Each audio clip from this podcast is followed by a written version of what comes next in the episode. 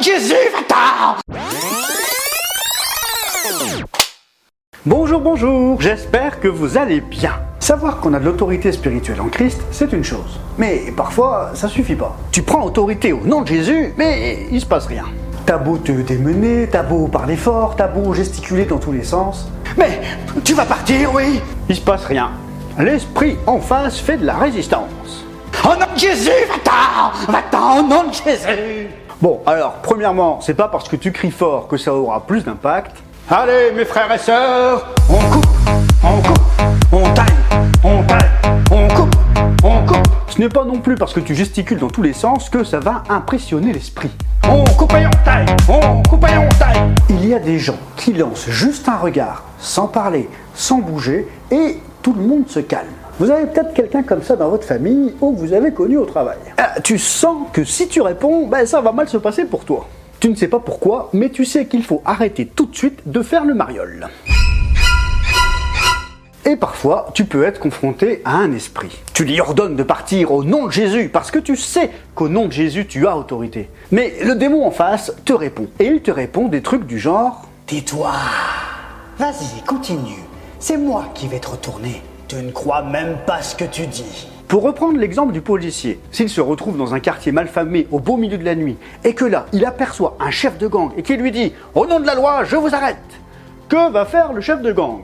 Réponse 1, il va aller vers le policier, s'agenouiller et tendre ses mains vers lui pour qu'il puisse l'arrêter. Réponse 2, le chef de gang va commencer à pleurer et lui donner le nom de tous ses sbires en leur ordonnant de se rendre que la police est trop forte. Réponse 3, le chef de gang va s'enfuir et appeler ses sbires pour empêcher le policier d'agir. À votre avis? Bah, La réponse est plutôt facile, le chef de gang ne va certainement pas se soumettre au policier. Il va s'enfuir. Et si le policier veut l'arrêter, il va avoir besoin de renfort. Mais s'il est tout seul, il aura surtout besoin de courir plus vite que le chef de gang. Ou alors de dégainer son arme plus rapidement si l'autre en face est armé. En un mot, il lui faudra plus de puissance on peut avoir l'uniforme qui atteste que nous avons bien autorité. Revêtez Christ, nous dira Paul. Mais pas la puissance. Et sans la puissance, ben, on ne sera pas bien capable d'exercer l'autorité. L'autorité est une position en Christ, savoir qui nous sommes en Christ.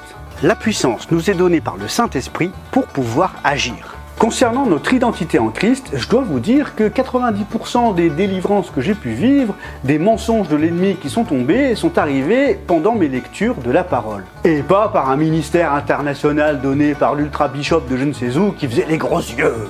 Au nom de Jésus, sois délivré Non, lui, il fait surtout flipper. Et tout cela est arrivé par la compréhension de qui je suis en Jésus-Christ, au travers de la lecture de la Bible. En gros, c'est le Saint-Esprit qui est venu me révéler tout cela par différents moyens et qui a mis en lumière les différents mensonges auxquels j'avais cru. Jésus nous a bien dit Je suis venu pour libérer les captifs. Et tant qu'on ne sait pas qu'on est dans une prison, on ne sait pas qu'on est captif. Paul dira aux Éphésiens dans Éphésiens 2.6 que Dieu nous a ressuscités ensemble et nous a fait asseoir ensemble dans les lieux célestes en Jésus-Christ. Une fois que tu as donné ta vie à Jésus-Christ, que cela a été concrétisé par un baptême, alors tu es assis dans les lieux célestes en Jésus-Christ. Et Jésus, il n'était pas captif. Nous sommes donc assis avec lui dans les lieux célestes. Nous le représentons sur terre, il est la tête et nous le corps. C'est nous qui sommes en lui en position d'autorité. Jésus nous demande d'exercer cette autorité sur terre. Quand Jésus nous dit dans Luc 10, 19, Voici, je vous ai donné le pouvoir de marcher sur les serpents et les scorpions et sur toute la puissance de l'ennemi, et rien ne pourra vous nuire. Il n'a pas dit, Luc 10, 19, version déformée, Voici, je vous ai donné le pouvoir de m'appeler pour que je vous porte sur mon dos et que je marche sur les serpents et les scorpions et sur toute la puissance de l'ennemi à votre place, et rien ne pourra vous nuire. Il nous a donné le mandat pour faire quelque chose. Alors n'allons pas le prier pour qu'il fasse à notre place ce qu'il nous a demandé à nous de faire. De la même manière, Jésus a bien dit dans Matthieu 10, versets 7 et 8, Allez, prêchez et dites, le monde des cieux est proche. Guérissez les malades, ressuscitez les morts, purifiez les lépreux, chassez les démons. Vous avez reçu gratuitement, donnez gratuitement.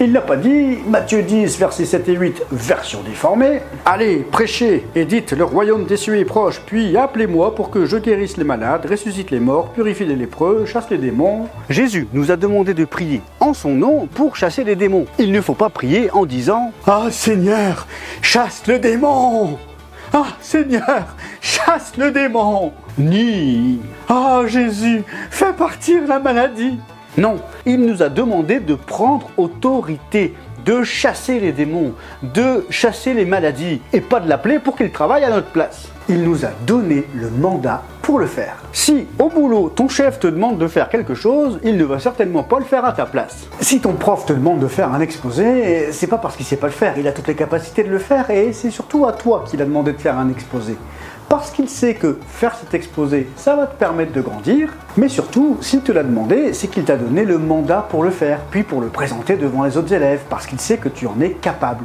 Encore une fois, un démon ne va pas partir parce qu'on crie plus fort que lui. Il ne va pas être impressionné par tes gros muscles ou tes gros yeux. Vous savez, il y a des frères et sœurs qui ont des petites voix fluettes, qui ont un tout petit gabarit, mais qui prennent autorité sur des puissances démoniaques de manière impressionnamment efficace impressionnamment. Oui, bah j'invente des mots, mais vous comprenez le principe. Les prières de ces personnes sont puissantes et efficaces, parce qu'ils ont la puissance, et les démons ne les voient pas eux, mais l'esprit qui agit au travers eux. Parce qu'ils ont la puissance, les démons ne les voient plus eux, mais Jésus qui agit à travers eux. La puissance, la puissance, mais, mais qu'est-ce que c'est la puissance? C'est ce que nous verrons au prochain épisode.